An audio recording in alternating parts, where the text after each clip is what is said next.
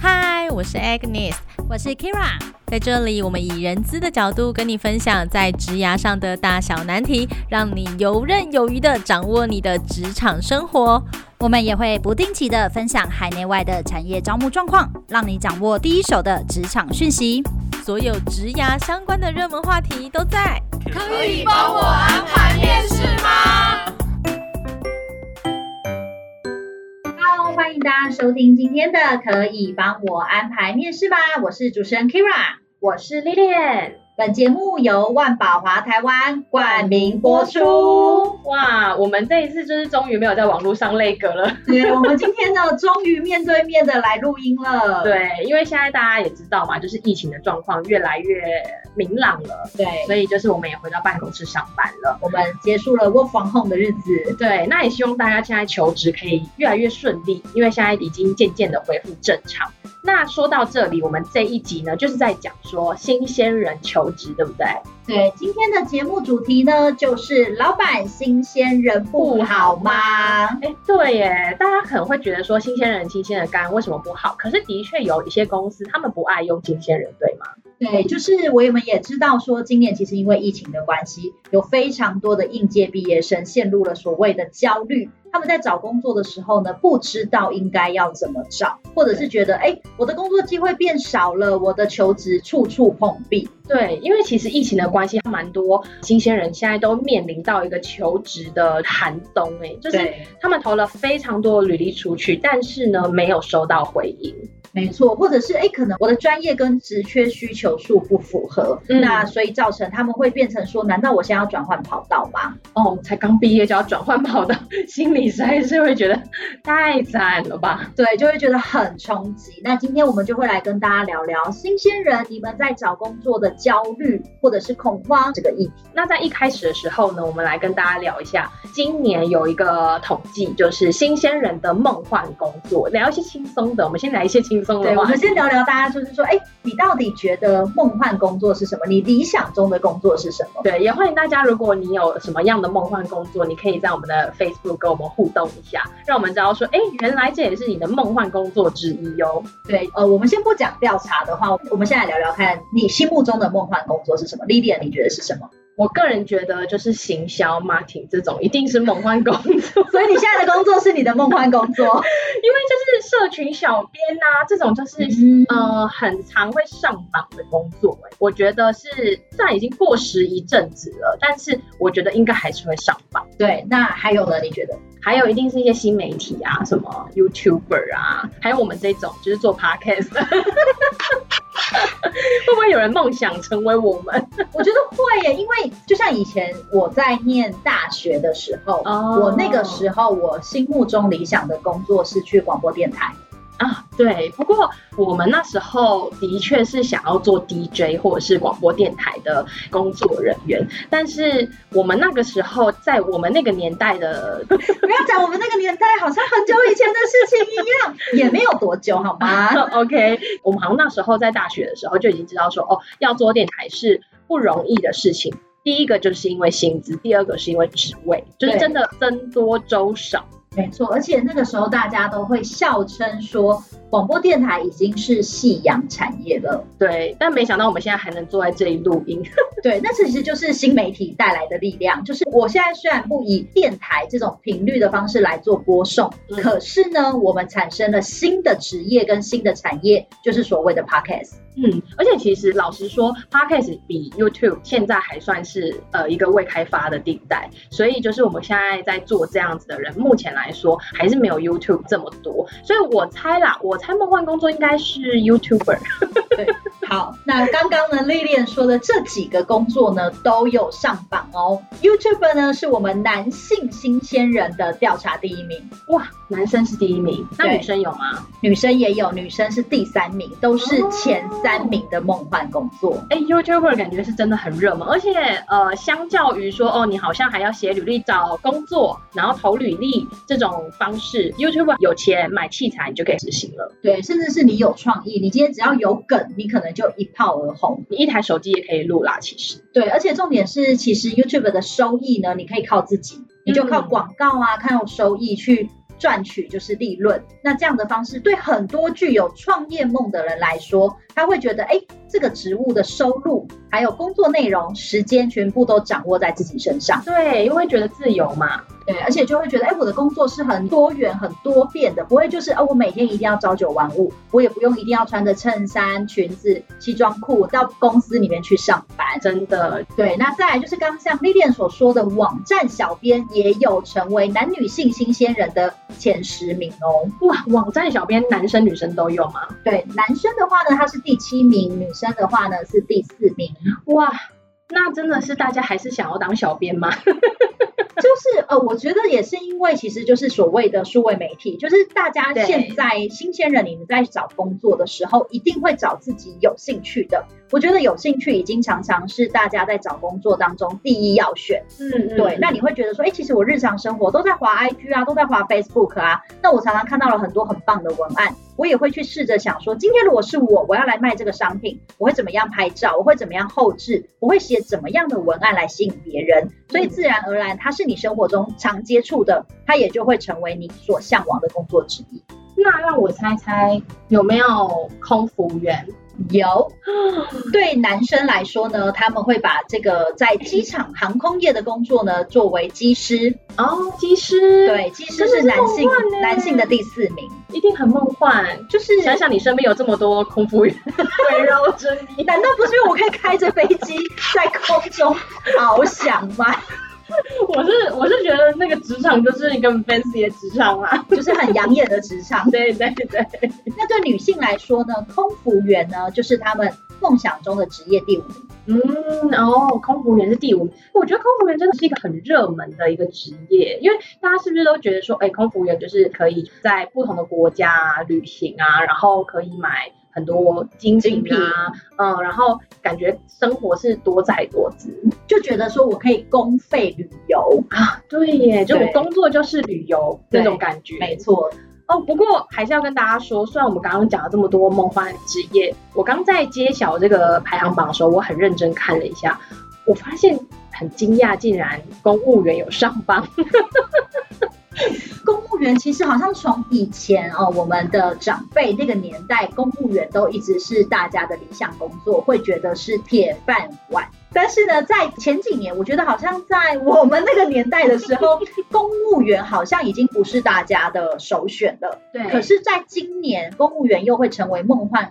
行业我觉得主要也是跟现在的产业还有疫情有关系哦，对耶，因为现在太不稳定了，所以大家相对来说喜欢稳定的工作。对，因为其实呃，我们都知道在疫情的影响下，一定会冲击到产业。那可能你本来是领底薪，你可能会需要靠你的业务内容来去领业绩奖金。那疫情一影响，或者是甚至天灾人祸一有影响的时候，可能你的薪资呢就会下降了。嗯。但是公务人员不会，毕竟我们政府机关每天都要运作，所以呢，他即使是受到天灾人祸的影响，他的公务，他的工作量。或者是他的工作保障是不会受到影响的，所以他持续都会有薪资进来。那对于现在，尤其是大家如果你在求职者，你会感觉到恐慌。可是公务人员可能是不需要恐慌的，只要你没有重大疏失，基本上。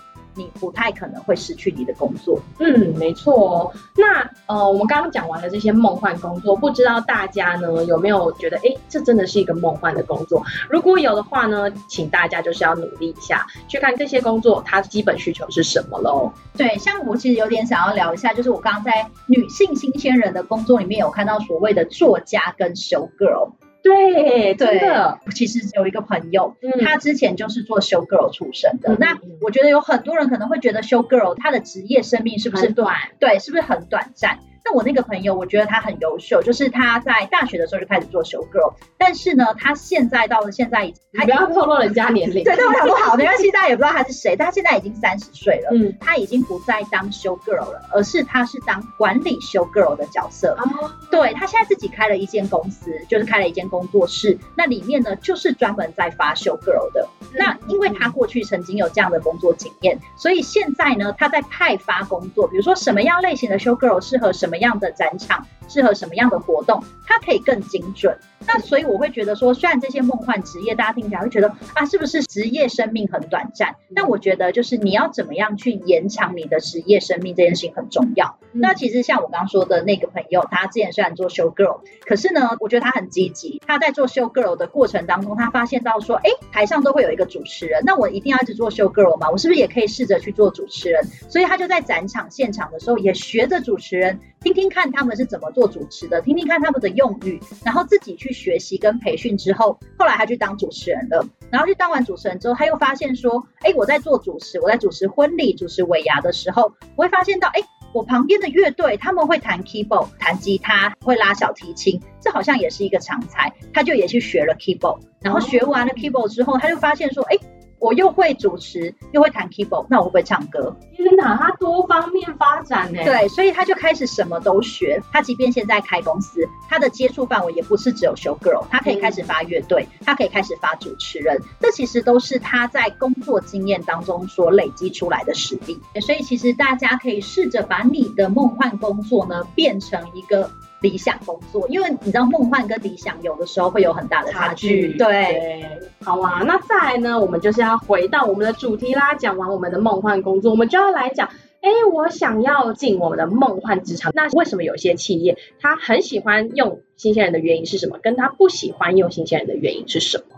对，因为我想大家在找工作的时候，你打开那个人力银行啊，它上面其实都会有一些条件的限制。大家最常呢发现到了一件事情，就是我的工作经验跟工作职务是不符合的，尤其是我今天是应届毕业生，我是新鲜人。但是非常少有职缺上面写他愿意采用新鲜人，大部分呢都会要求我的工作年资要二到三年，甚至最少也要求工作年资要一年以上。其实这是为什么呢？为什么企业都不爱用新鲜人呢？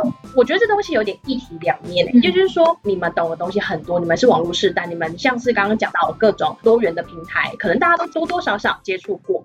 那这个我觉得是新鲜人很棒的地方，但是一体两面的地方是在这么强烈的个人主张的意识下，其实企业的确是在录取新鲜人的时候会有一点担心。现在的新鲜人我们会称他们为 Z 世代，就是因为他们生活在一个资讯爆炸的时代里面。但是为什么我们不喜欢用接收太多资讯的新鲜人呢？其实有的时候不是在于说，哎，觉得你可能会主张太强烈啊，觉得你没有办法就是服从我们的企业文化。没办法服从主管的命令，其实有的时候是在于说，呃，当你今天从校园进入到职场的时候，你在职场上面会有职场的规章，那这个可能跟你在学校的时候是会有一些落差的，尤其是你之前的学校也不是国高中，有所谓的校规，有很多的强制规范。是在大学或者是研究所，在大专院校里面的风气是非常开放的。你可能已经过习惯了采用自由的想法去做事情的时候，今天你进入到职场，很多时候虽然创意很好，虽然资讯很多很好，可是有的时候在企业来说，我们有时候看的是结果，是利润。是成本的掌握，你可能觉得我想要花大钱，我钱要砸下去，我今天要做广告，就是找 KOL 来业配。可是你有没有去思考过，你找 KOL 来业配之后的这个效益是什么？这是职场会希望新鲜人你们在求职的时候，可以再实务一点，而不是有这么多的理想。嗯、对，再来第二点，企业顾虑录用新鲜人的第二点呢，其实就是新鲜人流动率真的是有点高哎、欸。对，就是大部分为什么我们不太会愿意用新鲜人，就是因为觉得新鲜人的稳定度差，流动率高。因为呢，可能有非常多的新鲜人，你来不到三个月，你就会离职了。有好多的新鲜人都会抱持着很自由的想法，就是没关系啊，我不爽我就离职啊，合则来，不合则去。对啊，为什么是你企业在挑我啊？为什么我也在挑你啊？对，为什么是伯乐在挑千里马？我千里马也在选伯乐，好吗？现在市场上有大概二十个伯乐，为什么我一定要独中这棵树呢？嗯，所以他们会觉得，哎，我觉得我不适应，我就要走啊。那、啊、过去我们的 Podcast 节目不是也常常跟大家说，不要委屈，你觉得不舒服你就离开。但是我想跟大家说，我们也知道大家觉得我真的很没有办法适应这个职场环境。为什么你们要叫我留下来？为什么要让我的心觉得委屈？为什么企业不能够看到我委屈这一点，会觉得我稳定性不高？其实不是，我觉得我们也能够理解说，大家需要一些时间去适应职场。像我们刚提到这些原因，比如说我心委屈啊，我跟主管不合啊。难道工作一年或两年以上的人不会有这样子的感触吗？其实也是会有的，但是他们会比较少的原因，是因为他们在职场磨练过后，他们终于发现职场跟校园的不同，也去找到自己一套适应职场的方法。我相信没有任何一个企业想要成为新鲜人磨脾气的那个场域。对，我不想要当那个磨你棱角的人，我希望你已经磨完了，我希望你已经光滑了之后再过来。这也是为什么企业不愿意用新鲜人的原因。嗯，而且因为其实呃很多企业都会觉得说，我因为留不住嘛，所以我不想用啊。因为你一直离职，那我这个职位不就是一直要一直找人，一直要一直面试嘛？那其实对企业来说是一件很困扰的事情。我这职位一直不停的有离职的状况产生，那是不是交接的状况也不好？其实他的工作是不是能够真的能彻底的执行呢？是不是能执行的好呢？其实我觉得企业会觉得，与其是这样，那我是不是就是录用一个一两年的工作经验的人，那给他多一点薪资，可是他稳定度很好。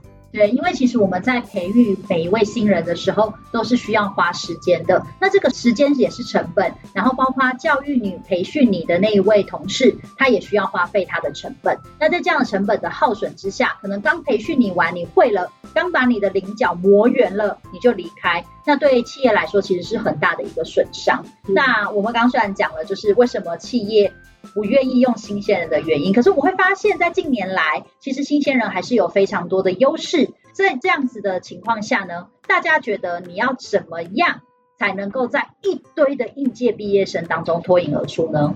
嗯，其实我们在企业愿意用的新鲜人里面呢，其实有非常多是因为他们的能力是非常多面向、非常多元的。因为他不止本科系之外，他还可以有多面向的告诉你说，哎，我有什么样的社团经验啊，然后我有什么样的实习呀、啊，那我在里面我学了什么？那我不仅可以帮你，例如说我会做烘焙，我还可以帮你卖蛋糕。那是不是老板就会觉得哦，我要报喜啊？就是对，你还会帮我做蛋糕，所以你还可以帮我卖蛋糕。对，就是我们要跟大家说，现在呢，你要怎么样在一群新鲜人当中脱颖而出，就在于呢，比如说刚刚那个 Lilian 说的烘焙师，现在呢，在职场上面，大家比的已经不是说你会做几种蛋糕了，比如说我会做柠檬塔，我也会做布朗尼，但是现在如果今天你跟老板说的是，老板，我会做柠檬塔，我还会帮你把这个柠檬塔卖出去。老板一定眼之一亮，会觉得哇，太好了！你不只是有制作能力，你还有销售的能力。对啊，而且其实在这个时候，你就已经跟你同事差了一大截，因为你同事还在做蛋糕，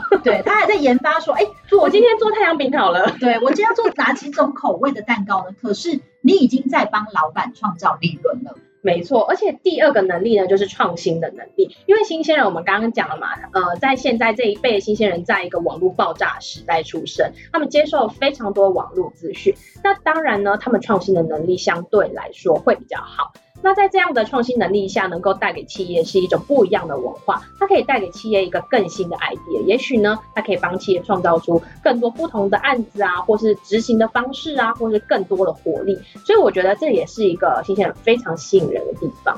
对，因为其实包括我们现在在做所谓的实习生招募嘛，那只要大家都是实习生，大家都是在学学生，一定不会有太多的工作经验。那这个时候比的是什么呢？比的就是你的能力。比如说我今天要招行销实习生，但是呢，你不只呢只会做行销，你不只会做广告投放，不只会制图，不只会做影片，同时你还会办线下活动。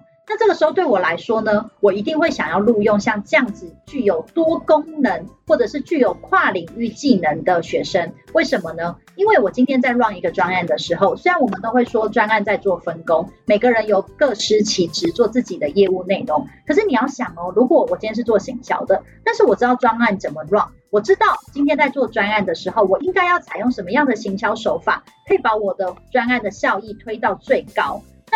这样子你在做行销的时候，其实你的想法会是更多元的，也会更完整。可是如果今天你只是一个只会做图的人，你永远都需要你的同事来告诉你说，哎，我今天要提设计需求，我今天要做这样子的图。可是你就只是收到这样的资讯，你也不知道这个图要用在哪里，你也不知道这个图应该画得多美，或者是这个图应该要运用现在时下，比如说喜欢的什么样的风格。那这个时候你就会很吃亏，因为你会发现你只是埋头在做自己的事情，可是却没有效益。那我必须要跟大家说，在职场上面，我们最看重的真的是效益，是在于成果。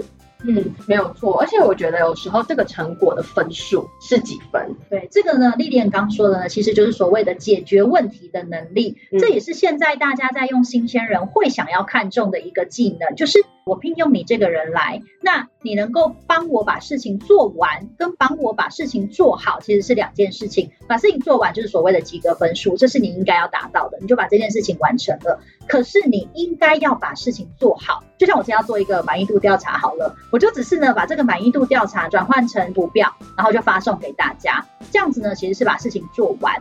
可是如果我今天呢可以去分析这个满意度调查的结果，去修正，哎，我下一次呢我在做服务的时候我应该要怎么做？这样子就是所谓的把事情做好。那对于企业来说，你就是具有解决问题的能力。可是解决问题的能力啊，在面试或者是在履历的时候，是不是很难展现？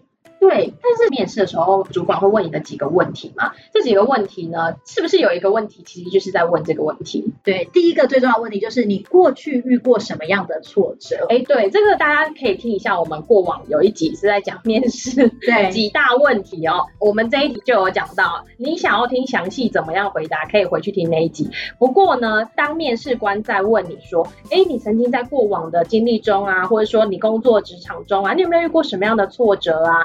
这个时候呢，其实就是在问你，你在面对困难，你的危机处理能力，跟你解决问题的能力哦。所以大家千万不要回答了一个蜻蜓点水的回答。对，像是呢，我不会问说你过去有什么样的挫折，因为我非常害怕他会跟我分享。他的一些人生或者是恋爱的挫折，私事，他分享他的私事，对，跟我分享他恋爱挫折，就我也蛮不好回答的，所以我可能都会问说，哎，因为求职者一定会列出他的过往经历嘛，那尤其是如果是学生，他就会列他的社团经历，那我通常就会问说，哎，比如说你在这个社团里面办的成果发表会，我一定会问你担任的角色是什么，还有再来我就会说，那你在办这一场成果发表会当中，有没有什么特殊的事迹你想跟我分享的？其实这个时候我就是想知道你在办这个活动的过程当中，你有没有遇到什么样的冲突？有没有遇到什么样的挑战？什么样的问题？那你是怎么去解决的？其实有的时候我们不会这么直接的说，哎，你可以告诉我你有没有解决问题的能力吗？对，不会有一题直接这样子问你哦，因为其实老实说，如果主管这样问你的话，你也会有点想说，哈，他在讲的是什么？什么解决问题的能力？你也会有点愣住。就与其这样，还不如就是经由一个事件，我们来问你更具象。所以其实大家不要觉得说，哦，没有啊，我面试的时候。都没有人问我这个问题啊！Oh no！你一定要听到主管在问这个问题背后，他到底在问什么？尤其是在疫情的情况下，会采用视讯面试，很多人就会遇到说，哎。视讯面试好难，比实体面试更难，因为我的考前猜题永远猜不中。嗯，对。那其实我们就要跟大家说，像这样子的问题呀、啊，就是可能大家不会想到的。对，对你会突然被问到的时候，会觉得哦，很错愕，怎么会突然问我这个？我不知道，我只知道，哦，我这场活动吸引了一百个人来参加，我不知道。呃，你你想要知道什么？其实没有，就是在这个时候展现你解决问题的能力，就是新鲜人你的优势。没错，那再来呢，很吸引企业很喜欢新鲜人的另一个原因，就是因为。新鲜人有非常多的社群平台的经验，那很多新鲜人呢，对于数位也是非常的了解，所以数位化的能力也是企业非常喜欢的哦。对，尤其是其实，在现在疫情，我们真的要一直讲疫情，就是因为真的是我们很明确的感受到，今年的失业率已经创下了近八年来的新高了。对，对，真的非常的严重哎。其实我们看到的时候，真的是有点吓到了。所以才会更觉得说，哎，其实新鲜人今年真的很辛苦。对，就我们也觉得挺难过的，因为有非常多的求职者或者是非常多的新鲜人，他们来跟我们去做所谓的职涯咨询的时候，我们真的会感受到他们的无助，所以才会促生今天这一集。像是呃，我们最近有非常多来自于观光产业科系的同学，可是他们现在不知道自己该怎么办，因为。完全找不到任何一个观光产业的工作，不论你要当导游，你要当领队，或者是你只是想进旅行社当票务人员，都没有这样的机会。他们不知道自己该怎么办，尤其是他其实已经毕业了，我们也感受到他们的无助，我们会辅导他们，会协助他们。那我们也很希望现在在听节目的听众朋友，有很多你可能现在还是大学生。我希望你可以先提前的感受到这个所谓的危机，因为我们也不知道疫情这样的状况，或者是天灾人祸什么时候会随时的出来。像是如果有很多的同学们，你们现在可能是大三升大四，这个暑假你们升大四，你们也同样在恐慌，觉得明年就换我了，我该怎么办？那其实我们就想要告诉大家说，你该怎么办？你赶快趁最后这一年的时间，你应该要怎么做？像是观光产业的同学，Lilian，你会怎么样建议他们？我觉得观光产业同学真的不要害怕，因为其实观光产业呢，有非常大的优势是在语言，语言的能力。嗯，因为其实语言能力对于观光来说当然重要。那其实，在很多的公司也是非常重要。就例如说我们的外商公司，非常注重的就是英文语文能力。那再来呢，有很多日企，现在其实台湾有非常多日本的日商。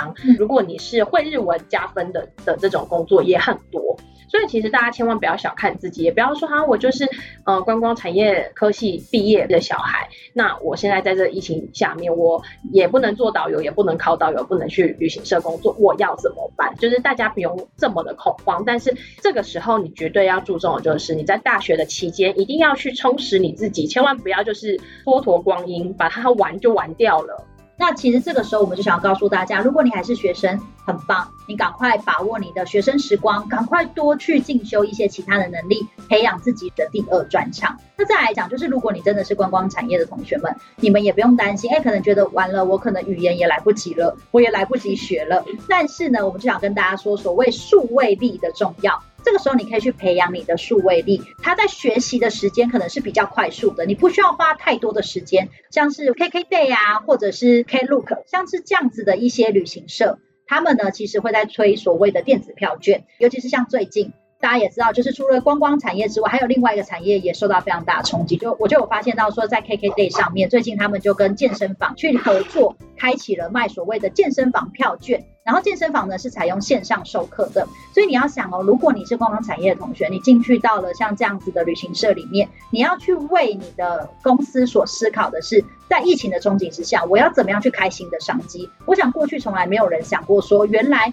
旅行社可以跟健身房来去做合作。那其实像这样子的一个创新的商机，就是你可以为老板所创造的价值。那你具有这样的能力，你也不用害怕说你在公司遇到冲击的情况下。你要怎么做，你才不会慌张？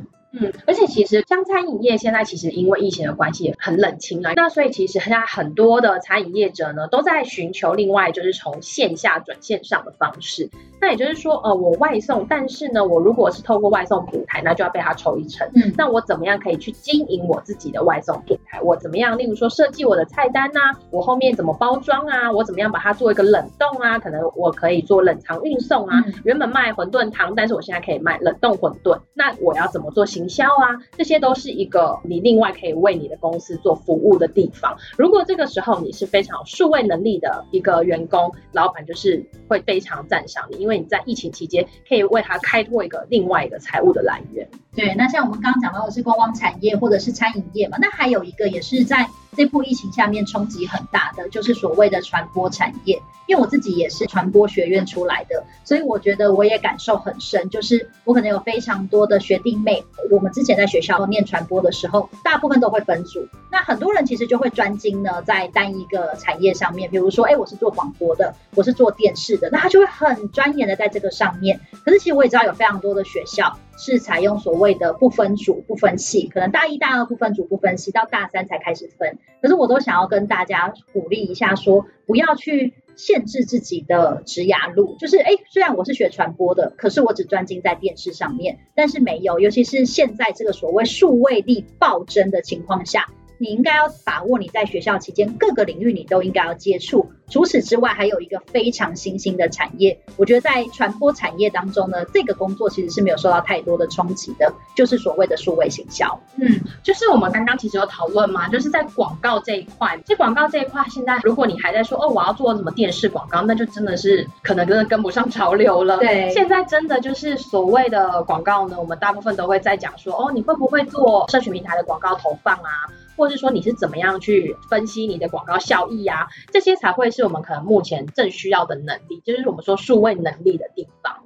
对，尤其是大家都知道，不论你做什么产业，你做什么样的商品，你都需要行销。那你没有办法做线下行销的时候，你没办法办活动，没办法去派样的时候，大家都会转到所谓的线上服务。那线上服务就包括了像是广告投放啊，像是关键字啊，各种虚拟广告的需求呢，都会不断的增加。那这个时候呢，其实也有非常多的人开始转这个跑道去发展的。对，呃，刚刚其实 Kira 说到这个管道，就是我们说呃数位广告行销这一块呢，其实入门为什么我会说入门门槛没有这么高的原因，是因为呃我们像我们以前在大学可能一堂课一门课我们要念四年，对，可是其实现在很多像是坊间的 GA 课程啊，或是广告投放课程啊，也许是一整天你就可以上完了，所以其实相对来说，它的门槛真的没有像大学哦，我要研究还要期中考还要期末考，没有这么难，所以这是为什么我们会说你在大学的时候真的是你可以多方接触的时代。那我觉得怎么样把自己准备好，把自己投入到职场之中，我觉得会是现在新鲜人你准备要毕业的新鲜人最重要要点。那如果你是已经毕业的同学们，就也不要害怕，现在虽然疫情期间工作不好找，但是现在也还是一个充实自己的好机会哦。在大学期间，你要想，你可能在学校里面你接触到的是专业知识，比如说呢，我们学传播的，我们会知道所谓的行销漏斗这些理论。但是呢，这时候来辅以工具来做实务工具的时候，其实就会更加成。比如说我今天去上就是所谓的广告投放课程，我有行销理论的背景，但是另外一个同学他可能没有。那在这个时候，我会更知道这个实务工具怎么运用在这个理论上面，那其实效益就会更好。所以我们非常支持大家课要好好上，同时也要进修自己哦。没错，好啊。那我们其实今天呢，在大学新鲜人应届毕业生这一集呢，我们也做了一个算是蛮全面的说明。那如果大家觉得说，哎，还有什么样的疑问呢？也欢迎你到我们的 Facebook，可以帮我安排面试吗？来问我们，私讯我们。也希望就是说，大家可以多多来呃我们的粉丝专业跟我们做一个互动。那我们也可以在节目上呢分享一下，哎，我们如果是碰到这种状况，那我们会怎么做？对，那今天的节目呢，就是要跟大家谈说，老板新鲜人不好吗？我们也告诉大家了，新鲜人的好处在哪？新鲜人，你可以怎么样拿出你的竞争力来？大声的呢，去跟你的求职公司说，新鲜人很棒。嗯，没错哦。那新鲜人加油！我们这一集呢，也就到这边告一段落啦。我是 Lilian，我是 Kyria，那我们就下周再见喽，拜拜，拜拜。